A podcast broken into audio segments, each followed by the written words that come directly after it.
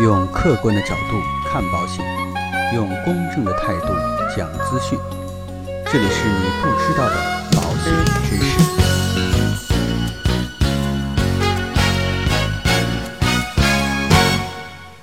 好，亲爱的各位朋友们，大家好。那很高兴呢，今天又能跟大家相聚在我们的网络广播上面。其实啊，每次真的都非常珍惜和大家这样的一个短暂的交流，也希望呢，借助这样的一个平台，能够解决很多想要购买保险或者说保险从业人员的一些关于保险知识方面的一些疑问和顾虑。今天跟大家做的这样一期节目，也是因为我身边有个朋友给我提了一个问题，他问我，他说，如果说购买保险没有如实告知，会怎么样呢？所以今天我将会对如实告知方面的一些内容跟大家进行一些专业知识的科普。那当然呢，讲到如实告知啊，我们首先要了解一下什么是如实告知。那其实如实告知就是要求投保人呐、其实就是我们买保险的人，在投保的时候，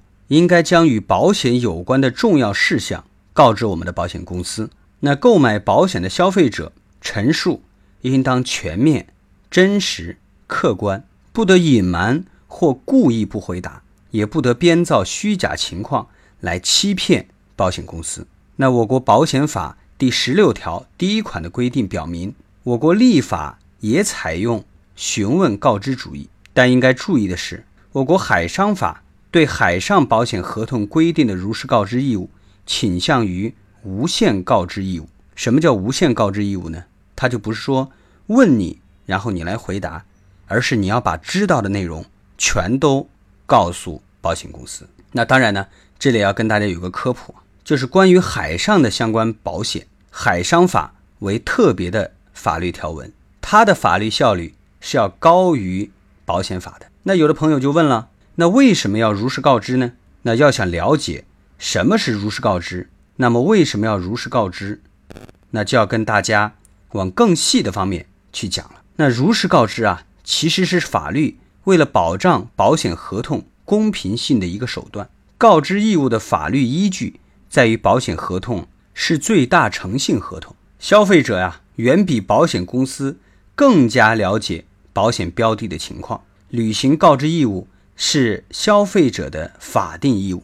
当然啊，这个可能讲的比较专业。其实我们换一个通俗的例子来讲，比如说购买保险，按道理来说是应该是根据概率来进行理赔的。比如说一百个人当中，可能有五个人会发生重大疾病，这样呢，大家这样的一个互助性就可以体现出来。但是呢，其中有十个人，他可能是发病了之后又没有如实告知保险公司他有病，在这种情况之下，他相当于什么带病投保。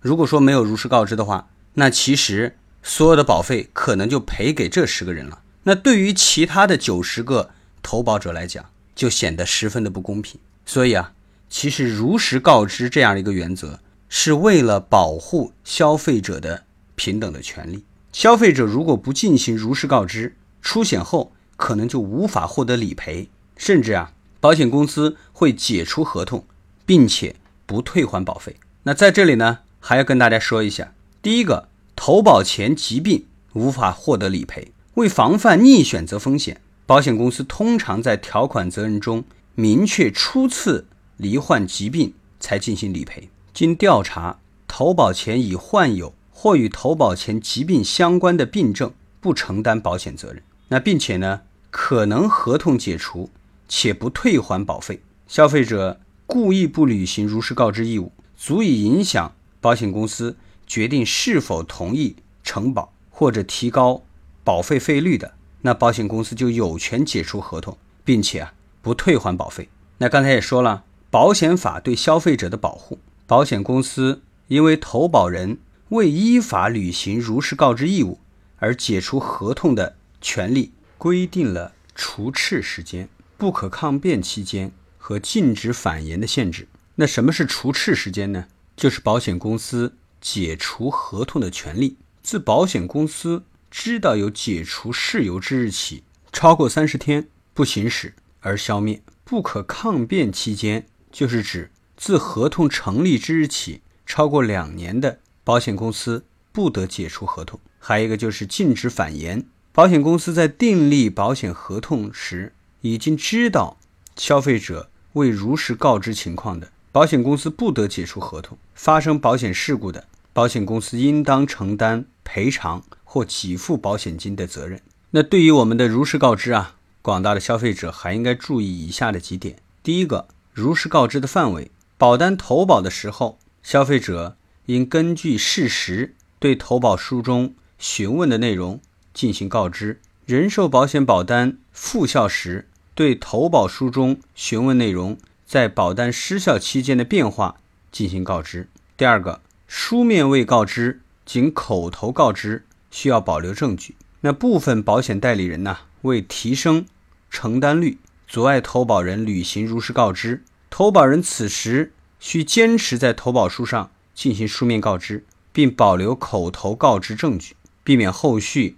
保险代理人隐瞒、篡改告知情况，影响投保人自身利益。承保后补充告知仍可能适用于解除合同不退还保费的条文。部分保险代理人为获取佣金，怂恿投保人投保时故意不如实告知，待保单生效后进行补充告知。为防止代理人不当套取费用，保险公司仍可能根据保险法。对投保时故意不如实告知的处理方式解除合同，不退还保费，造成投保人损失；不实告知生效超过两年，仍可能无法获得理赔。保险公司为了防止逆选择风险，通常明确保费责任为初次出现保险事故可获得理赔，即使已经超过保险法明确的不可抗辩期限，仍可以根据。保险条款拒赔，所以啊，在投保的时候，尽量由本人填写健康告知信息，接到保单后再次仔细核对，避免后续权利受到影响。那今天呢，相关的内容到这里就告一段落了。那其实如实告知是我们消费者的权利，也是我们消费者应尽的义务，当然也是合同公平性的最基础的保证。那希望大家呢，通过这样的一期节目。了解如实告知的相关内容。如果说您对我们的节目感兴趣，欢迎您点击订阅按钮来订阅我们的节目。让我们下一期再见。